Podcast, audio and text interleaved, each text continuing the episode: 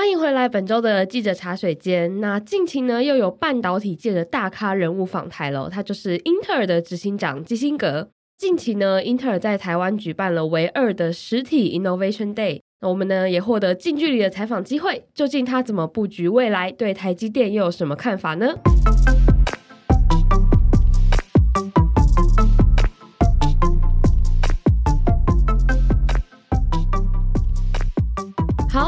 好，那我们要再次欢迎我们的半导体记者品荣。嗨，大家好，我是这个月第四次来 来录里的品荣。对，他最近出场率非常的高，我觉得很棒，是因为可能最近半导体界的事情确实也是蛮多。然后我们又，你又刚做完那个杂志嘛，然后现在又有这个基辛格来到台湾。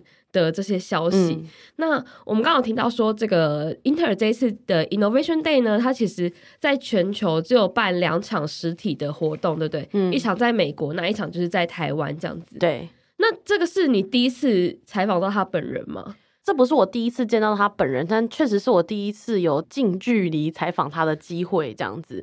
不过我也不知道称不称得上是采访，因为当天的形式其实是我们有事先提供问题，哦、然后当天公关就是就有整合问题，因为我们很多人的问题其实是类似的嘛，有整合然后发问他回答的，应该算是一种间接采访。但是你有很近距离跟他接触啊？因为我看到你有跟他自拍，有很近，对，非常的近。你是不是收集了很多人的自拍照？没有，那个是结束之后。之后他们就说：“哎、欸，来自拍，你们欢迎来自拍。”那 我们就当然就过去自拍。对啊，既然都有提出这种需求，我们就会去自拍。对对对对对，对，当做一种人生的收藏。是是，但它不好拍，因为它很高，就是他还要蹲下来符合我的那个高度这样子。哦、对，哎、欸，那蛮亲民的吗？他很亲民，他很亲民。对，那你觉得在这个采访过程中，就是他给你一个什么样的感觉？我觉得他进场的时候，我就觉得蛮有趣的，因为其实我们看到很多执行长进场都是这样威风凛凛的这样子，这样走进来这样。然后他还蛮神奇，他就是拿着他的那个，像我们很多那个上班族都背一个黑色的后背包装电脑，嗯、他就是这样拿着那个包包，然后就这样走进来。然后我就觉得说，哇，就是他怎么讲？我我不会觉得他没气势，可是他是一个很。呃，实际的人嘛，就是他真的是很工程师性格，然后他，oh. 你问他问题，他就是有一说一，有二说二，然后就算是比较尖锐的问题，他也会，他也还是会回答。那他该承认的事情，像他前几天的报道就有承认说英特尔犯了什么三个错误啊，嗯、他其实还是会承认这样子，所以我觉得他真的是很工程师的个性，然后很坦白。好，那我在这边问一个我好奇的问题，就是他的名字到底要怎么念？Pat Gelsinger，Gelsinger，对，大家因为我自己觉得很难念，因为 Gelsinger 不是一个 不是一个常见的，对对对对，会会弹的名字。对，那我觉得你念起来很好听。你知道 Gelsinger 吗？要讲 三次吗？应该也是不用。对，但那天采访我还蛮印象深刻，就是他在开始访谈之前，他就说他听说台湾媒体的问题都非常的。呃，深入跟专业，oh? 我觉得这个变相应该就是说，台湾媒体都比较 就会问说啊，哎，你库存剩多少？你看到景气好转，其实台湾媒体的问题都很直接嘛，嗯、或者说你跟台积电的关系，这其实都算是小敏感问题吗？可是台湾媒体其实是会问啊，可是我觉得他那天也没有要闪避，他就是回答这样。然后他在回答的时候分享一个现场看到的东西，就是我有看到他的团队成员，包含公关啊什么都在旁边，他们真的是用一种很。爱戴他的眼神在看他，我觉得他应该还蛮得就是员工的心，对对对，对对对对对对对。那他当天其实当然就有基于就是 Intel，大家都知道嘛，Intel 现在在做要做晶圆代工，嗯、要开那个 IFS 的晶圆代工部门。那其实大家就有问他说，那因为他前那个时候前几天才承认说 Intel 有几个错误，那他其实有坦然的说。Intel 从来都不是一个提供服务的公司，这边跟大家科普一下，就是说 Intel 它是尖端科技的提供者，所以向来就是我提供你什么东西，我，我做好了，你要你要买你来跟我买，嗯、对，因为反正别人也做不到。那可是台积电的模式，晶圆代工的模式是要跟客户一起成功这样子。那这个就代表说你要跟客户有很多的协作啊等等的。那这两个的企业文化是有非常非常大的改变，本质上是蛮不一样的。对，嗯、所以他就说他现在要打造的是客户导向的文化，结合当初 Andy Grove 就是在 Intel 打造的这个前端科技的文化，他要把两个绑在一起这样子。他有讲，其实我就我现在没办法原音重现那一段英文，但他就是说。英特尔从来都不是提供服务的公司啊。他这一句其实也告诉大家说，要给他，我觉得有一个意味啦，就是说你要给我一点时间，我不可能现在开始做晶圆代工，我就立刻可以就是变成一个服务导向的公司啊，等等的这样子。那他那天有讲说，他觉得晶圆代工大概要四到五年的时间，嗯，英特尔的 IFS 业务才会比较稳定一点，这样子，嗯。对，我觉得他讲的这个，我自己觉得还蛮蛮惊讶的，因为就一般这种执行长嘛，好像很难会去跟外界很明白的说他自己的短处，嗯、他们公司的短处就是可能目前有些不足的地方，或是正在转型，嗯、大部分都还是会用一些比较好的话去包装。但我觉得他还算是蛮坦诚的，是，就是他有一说一，就有二说二这样。但我还是觉得台湾不能小看。Intel 的晶圆代工的执行能力，那个时候张忠谋在台积电运动会的时候，有人问他 Intel 的事情，他有开玩笑嘛？他说我绝对不会给 Intel 任何建议。然后他还说，他还讲了一件事，就是在他说拜登每年都要到国会去做一些今年度的计划报告。他说连续两年，拜登都带着基辛格。到国会里面，跟所有的国会议员说，这个是 Intel 的执行长基辛格。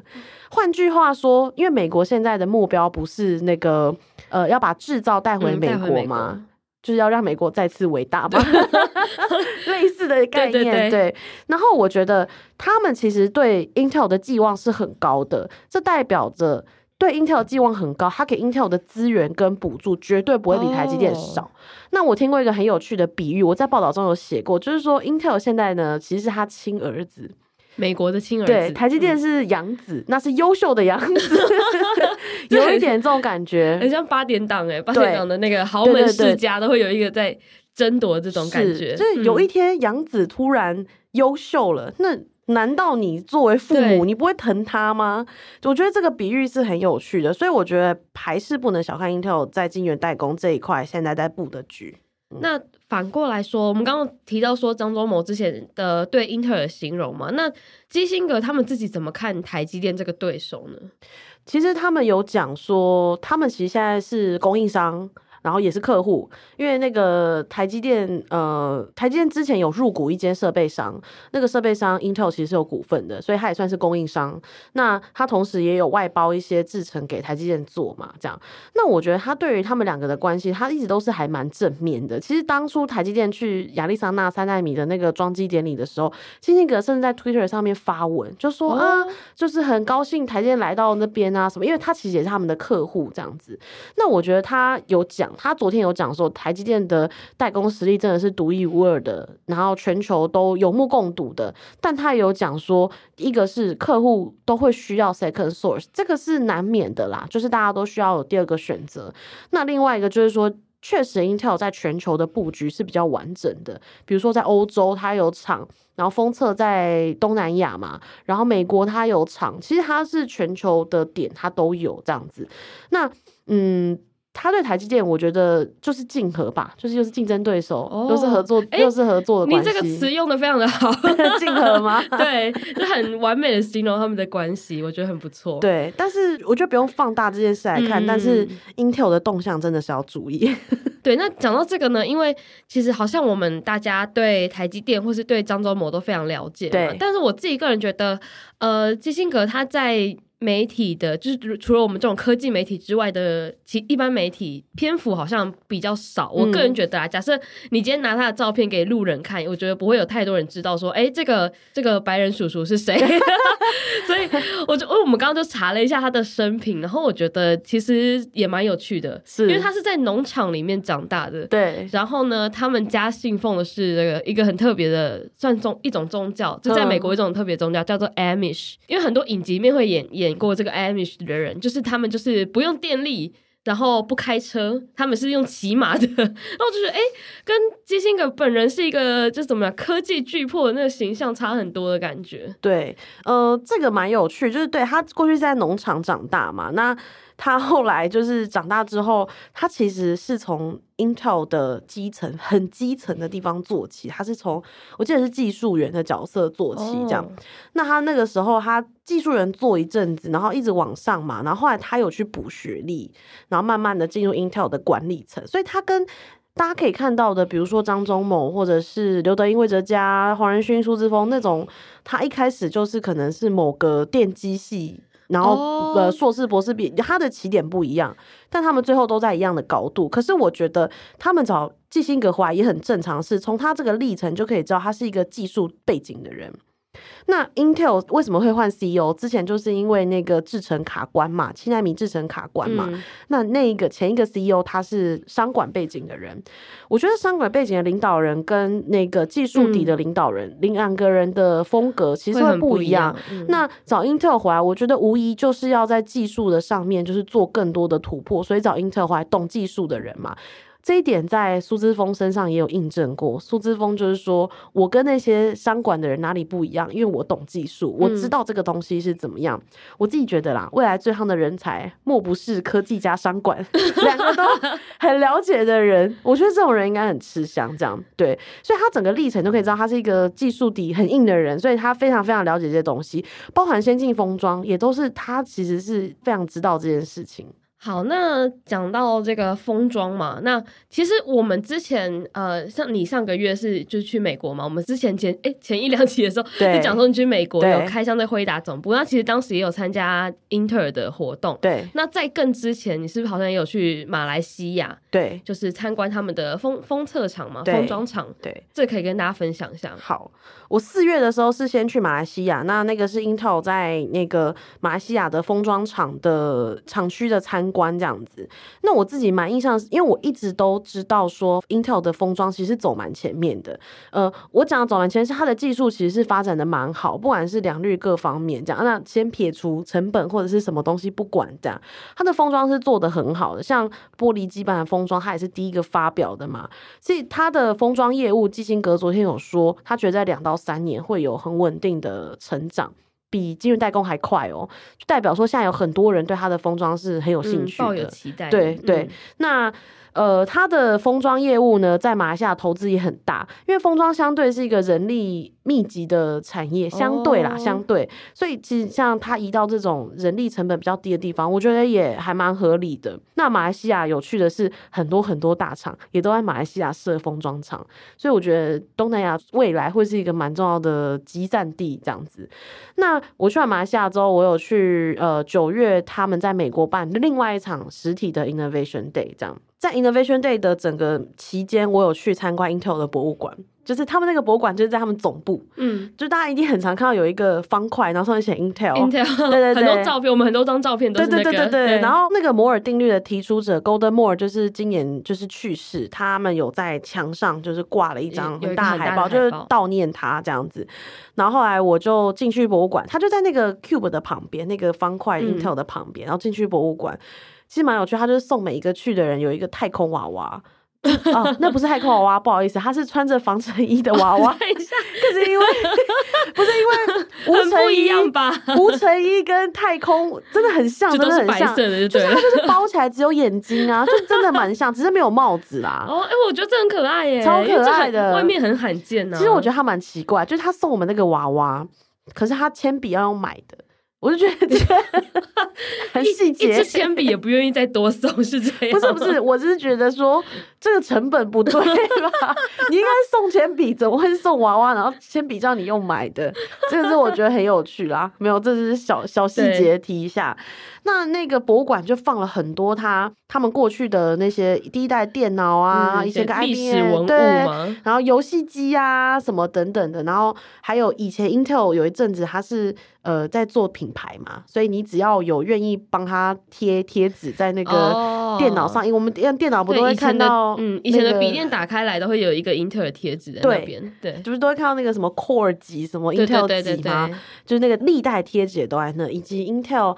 第一批的员工名单都在上面，只有一位女生，但我觉得已经不错了，在那个年代。对啊，有 有就不错了。有一位女生，那个时候，对对对。然后讲摩尔定律啊，那里面有很多体验，但我最喜欢的是他们有一个实验室，然后是要科普呃 STEM 教育，就是理科、哦、S, S T E M、欸、S T E M、嗯、就是理科的文化。嗯，所以他有让，就是那个是给很小的小朋友，我觉得很惊讶，就是让。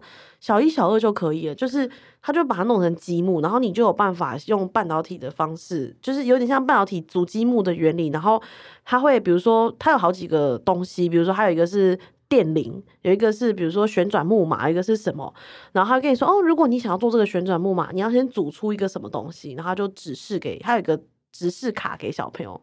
我觉得那个东西就很像是参考设计的那种懂概念这样，oh. 然后小朋友就组这样。它其实是我觉得是很很简单寓教于乐的观念，因为台湾其实在科教馆也有一个类似的东西，可是我觉得 Intel 那个更简单一点哦，oh, 嗯、又做的更亲民一点，对，更让小朋友可以玩，我觉得不太一样。Oh. 半导体人才从小教起啊 在已经不是深入高中，现在已经深入到国到，小一、小二就要开始给我学半导体，半导体人才现在。真的是，就是我觉得还蛮火红的。哎，我想到还有一个点，就是当时你去马来西亚的时候，嗯、就是不是有去到他们的厂里面，然后是要穿无尘衣的那一种？对，其实我还蛮感谢这个机会，因为可以进去厂里面，真的很困难。这个、这个真的是应该很多人一生都很难见到的机会，就真的对，因为太多机密，然后有体验穿无尘衣，嗯、就是。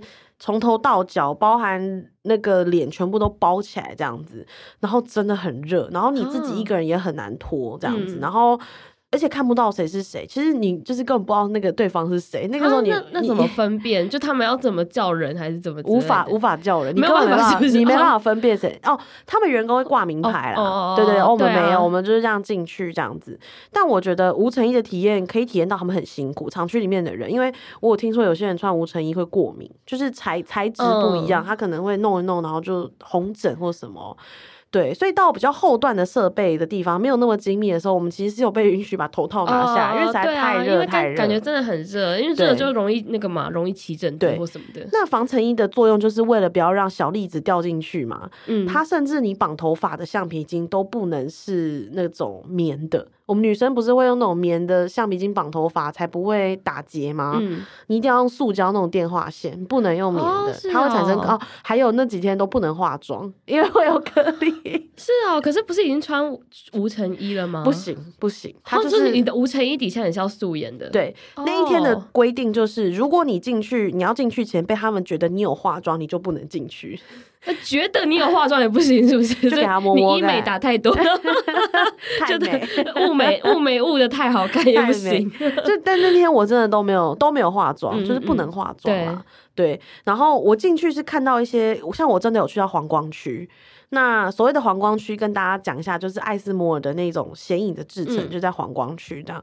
黄光区真的是很黄，这句话好像废话。对，就是它灯都是黄的。我有问一下原理，意思就是说，好像在黄光下有一些东西才能显现，但是、哦、我现在忘记是什么。比较复杂一点的、对，因为这真的太技术了。对，然后也有看到它整个封装是怎么做的啊，我只能说真的很精细。对，那我最喜欢的就是它有一个存放金元的地方。对，它就是它就是把，因为你知道金元它不是一片一片，它是放在一个盒子里，然后。